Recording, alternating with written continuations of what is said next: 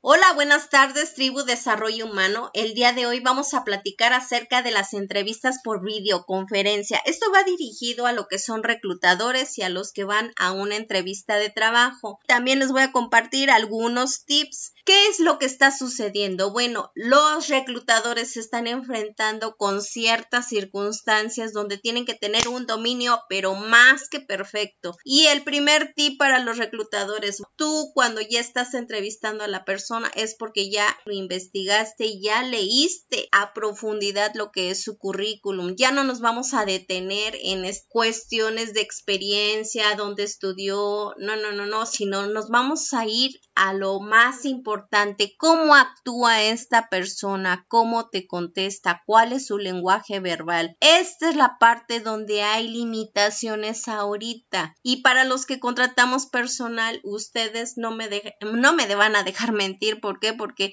bueno, yo he estado reclutando N cantidad de personas y sabes con la experiencia cómo actúan, desde lo que es el saludo, cuando tú saludas a una persona, esto es algo que está faltando. Yo me estoy dando cuenta si esa persona tiene firmeza, si tiene carácter, cómo te ve, cómo camina, desde que se sienta. A eso se le llama lenguaje corporal. Les voy a platicar una experiencia. Nunca se me olvida una persona que, bueno, cuando la recibí tenía lo que eran las manos bien sudadas. Otro que me apretó completamente lo que es la mano, casi sientes que te la deshace. Eso es obviamente una persona que es muy posesiva. Eso es parte del lenguaje corporal. Hay otros que llegan al asiento y parece que están en su casa. Y yendo a lo que es el tema, las entrevistas, nosotros como reclutadores tenemos que ser muy perspicaces. ¿Y qué quiere decir? Bueno, ya tenemos que tener conocimiento, como se los dije, del candidato. Otra, ya tener nuestras preguntas por competencia laboral para ver cómo reacciona el candidato. Uno de los ejemplos que les voy a dar y para ahí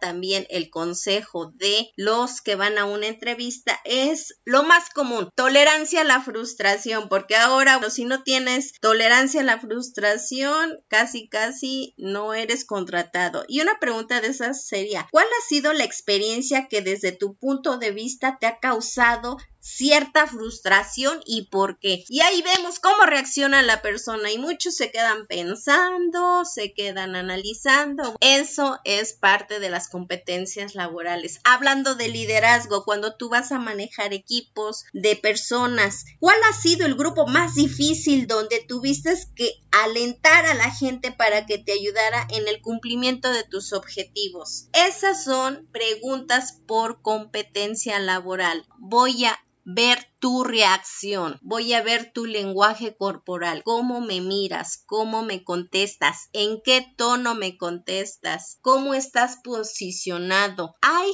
gente que la verdad es muy, muy hábil. Contraté gente que son representantes de ventas en cuestión de ventas para farmacéuticas y son muy hábiles. Tú tienes que tener precisamente ese conocimiento, esa habilidad para reconocerlos cuando te están mintiendo, porque ellos tienen mucha habilidad, así como se les desenvuelve en cuestión para poder convencer a su cliente. Esa es la habilidad que nosotros tenemos que tener, ¿no? Para reconocer cuando una persona te está engañando o te quiere envolver, se quiere vender finalmente. Ahí, este tipo de puesto, nosotros tenemos que tener la habilidad para detectar. Otro punto que, a mí me gustaría enfatizar dentro de una entrevista de trabajo. Por favor, trata de ser natural, pero no tanto. Ahora con las entrevistas por videoconferencia hay algunos que casi quieren salir con el short o el t-shirt. No, o sea, tampoco. Tú también tienes que sentirte como si fueras a una entrevista de trabajo. Tenemos que ser comprensivos en cuestión del reclutamiento, de la selección del personal, porque a veces también lo que son las conexiones de internet no son muy buenas. Esa es una desventaja como reclutador y nosotros tenemos que garantizar antes de tener una entrevista de trabajo que todo esté ad hoc, que no vaya a fallar. ¿Por qué? Porque si no, no va a tener esa efectividad para que yo pueda percibir a las personas. Ahora, para los que van a solicitar un trabajo, también les puedo decir que como reclutador no te puedes casar simplemente con las pruebas psicométricas. ¿Qué es lo que me dice la prueba psicométrica en cuestión de su personalidad? Es una herramienta, aunque para algunos otros reclutadores y otras empresas, déjenme y les digo que es algo muy importante y básico para la contratación. Desde mi punto de vista, solamente es una herramienta. Con respecto a la entrevista de trabajo, cuando tú ya tienes esa habilidad como reclutador, es algo que te va a dar más provecho para poder garantizar